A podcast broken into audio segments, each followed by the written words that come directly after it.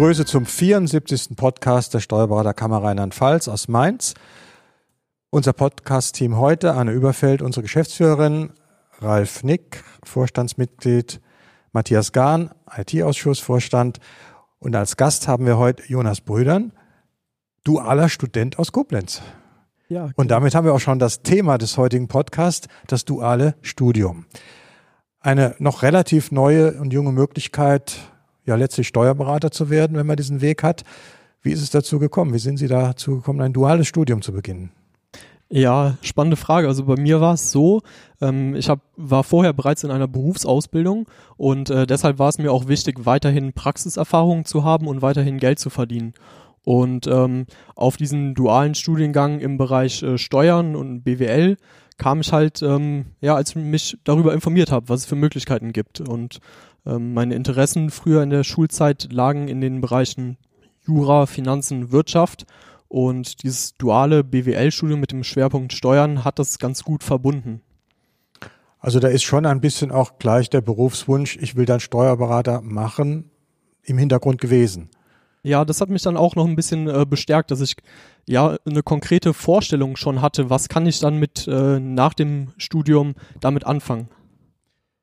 Wie sieht das denn jetzt in der Praxis genau aus? Also wie muss ich mir das vorstellen? Also ich war nur Student und war dann schon völlig ausgelastet mit der Uni, abgesehen davon, dass ich hin und wieder mal Tennis spielen ging.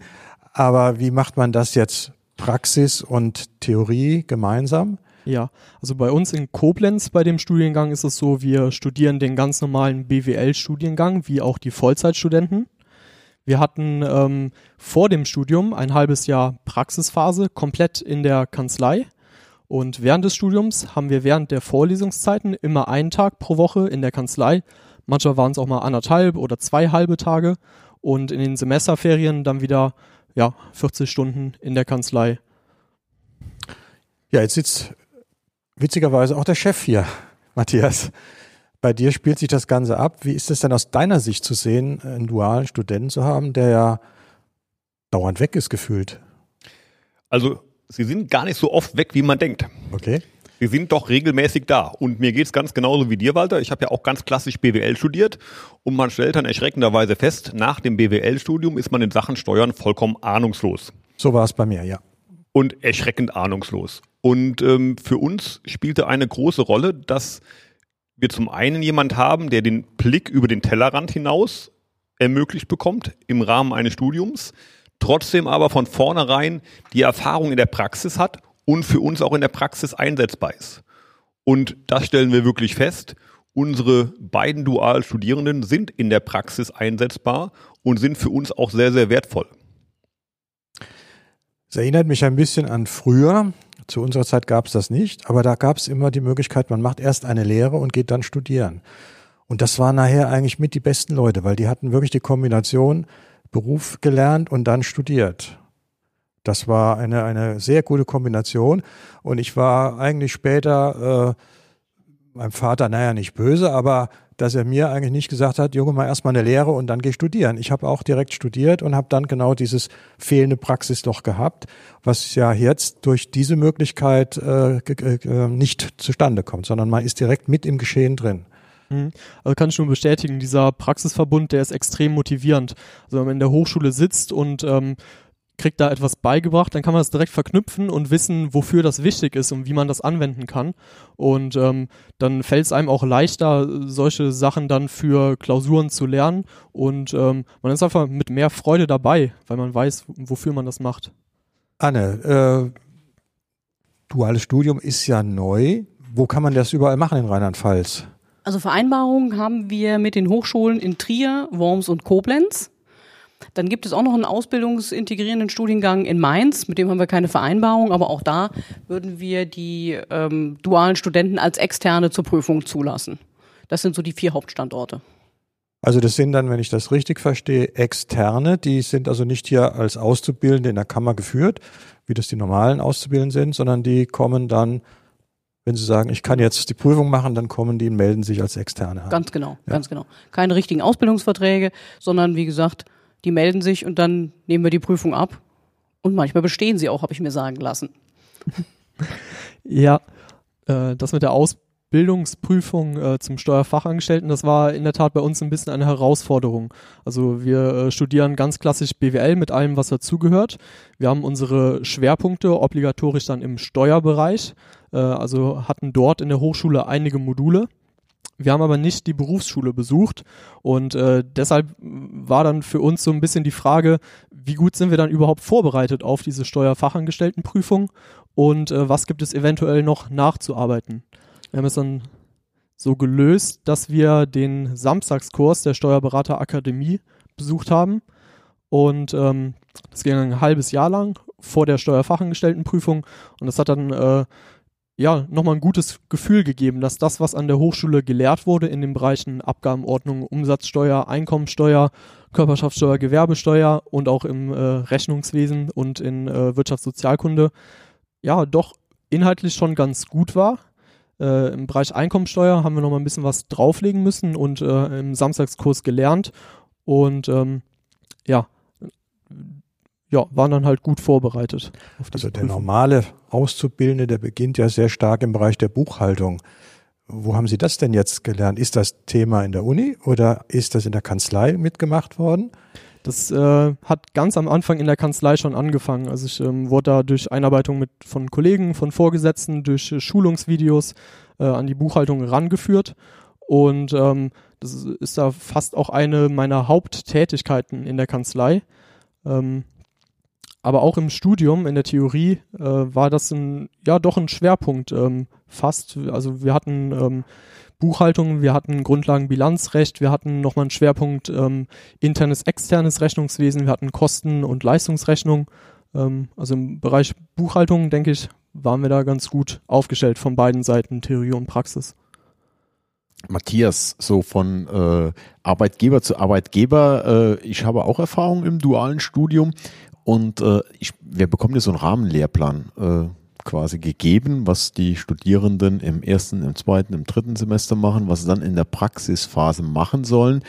Äh, da kommen dann so Themen im sechsten, siebten Semester, dass man am besten mal eine europäische äh, Umwandlung äh, macht. Das hätten die dann schon gerne, also bei uns ist es zumindest mal so in Worms, äh, dass die Studierenden da teilnehmen. Klappt das immer so bei euch?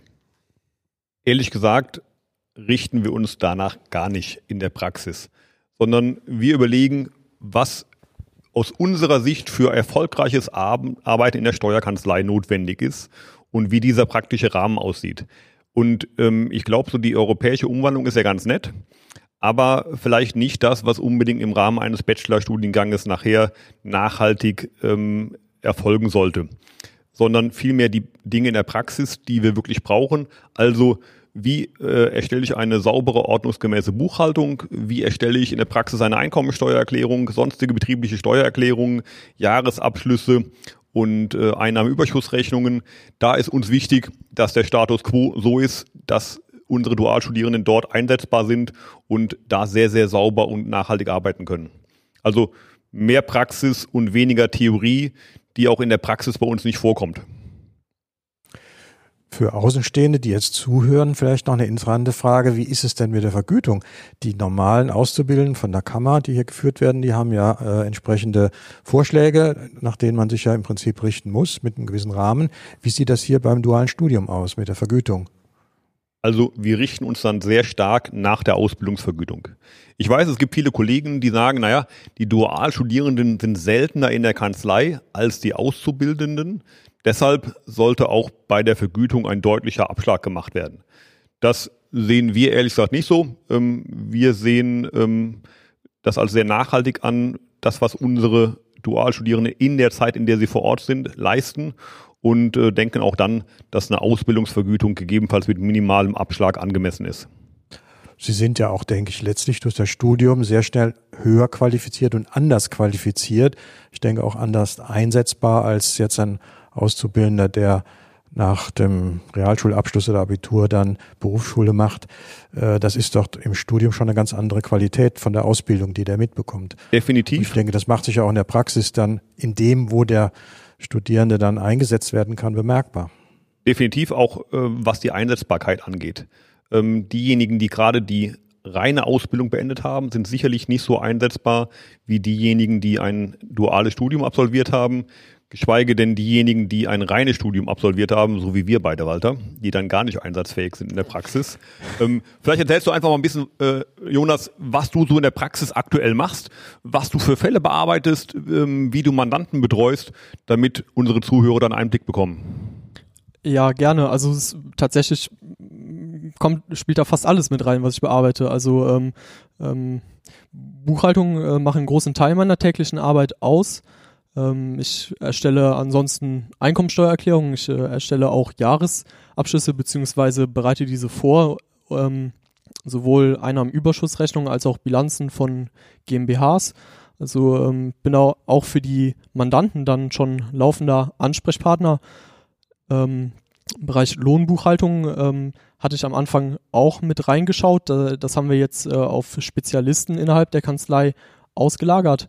Also in diesen fachlichen Themen bin ich äh, ja überall ziemlich gut mit eingebunden, kann auch äh, schon ja ziemlich viel Verantwortung auch in der Zusammenarbeit mit dem Mandant übernehmen. Ähm, was dann noch ja so punktuell dazu kommt, sind so Projektthemen, ähm, vor allen Dingen auch im Bereich der Digitalisierung.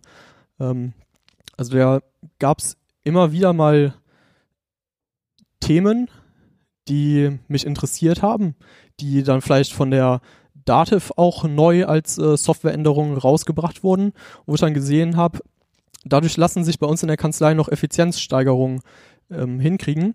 Ein Beispiel ist zum Beispiel Dativ meine Steuern für den digitalen Einkommensteuerprozess. Ähm, das ist so ein Thema, das ich dann auch in der Kanzlei ein bisschen vorantreiben kann und gucken kann, dass wir da einen Prozess bei uns implementieren.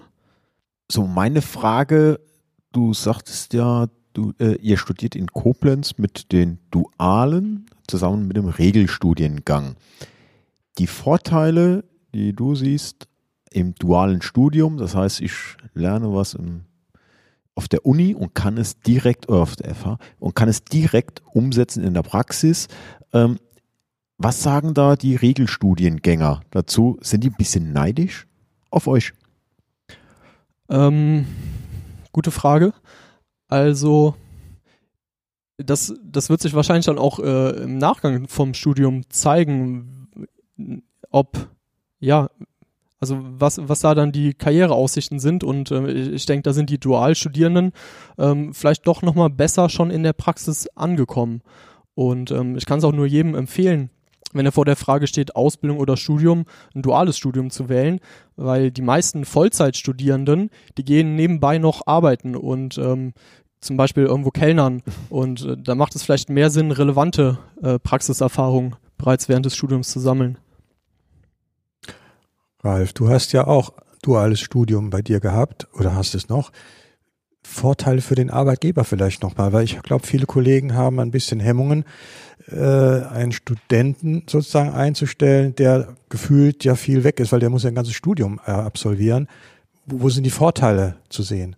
Nochmal gebündelt. Ich kann ja, ich kann ja auch Vor- und Nachteile äh, sagen, weil die Vorteile erste, wollte ich wissen. Der, der, der erste Nachteil ist schon nicht mehr in der Kanzlei. Der zweite, äh, der Vorteil, äh, meine aktuell Studierende, äh, ich will sie halt länger an die Kanzlei binden und äh, durch den dualen Studenten habe ich schon relativ schnell sehr hoch ausgebildeten Mitarbeiter. Wenn ich den über normale äh, Ausbildung dahin ziehen will, brauche ich sieben, acht Jahre. Und mit dem dualen Studenten bin ich relativ schnell da. Meine duale Studentin hat schon angefragt, kann ich nächstes Jahr den Master dran setzen? Da habe ich gesagt, sehr gerne. Äh, mit dem Hintergrund, wenn die mit dem Master fertig ist, die studieren 16 oder 18 Stunden müssen die dann Praxiszeit in Worms machen, äh, ihren Steuerberater auch direkt im Nachgang zu machen. Und ich sage mal, das ist für mich die Investition in die Zukunft, relativ schnell äh, dieses qualifizierte Personal zu haben. Das ist der Vorteil.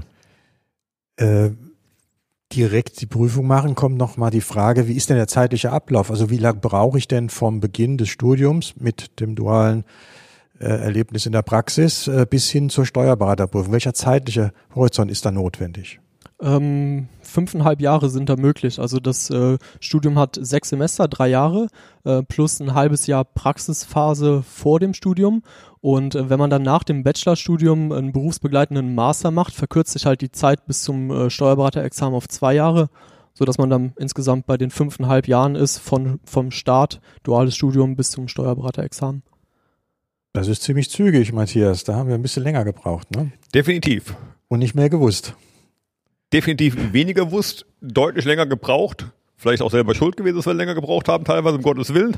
Ähm, aber definitiv weniger gewusst. Und ich glaube, das ist der riesen, riesen Vorteil. Wir brauchen in der Steuerberatung unbedingt diese hochqualifizierten Experten, denen wir eine Perspektive bieten können. Und ich befürchte, bei vielen Kolleginnen und Kollegen hat dieses duale Studium noch so ein stiefmütterliches Dasein. Viele haben es nicht auf dem Schirm, die Zahlen sind noch relativ niedrig, da ist noch viel Potenzial und ich kann da nur einen flammenden Appell an alle richten. Nutzen Sie diese Möglichkeiten. Sie werden begeistert sein, was dabei rauskommt. Das sehe ich ganz genauso, kann das nur unterstützen und genau aus diesem Grunde haben wir diesen Podcast gemacht, in der Hoffnung, dass er viele Downloads hat. Ja, noch ein Schlusswort von unserem dualen Studenten. Ich würde mich ebenfalls freuen, wenn das äh, duale Studium weiter äh, Anklang findet und äh, auch weiter gut genutzt wird. Ja, prima. Dann danke ich für diese Podcast-Runde. Bis zum nächsten Mal und tschüss zusammen. Tschüss.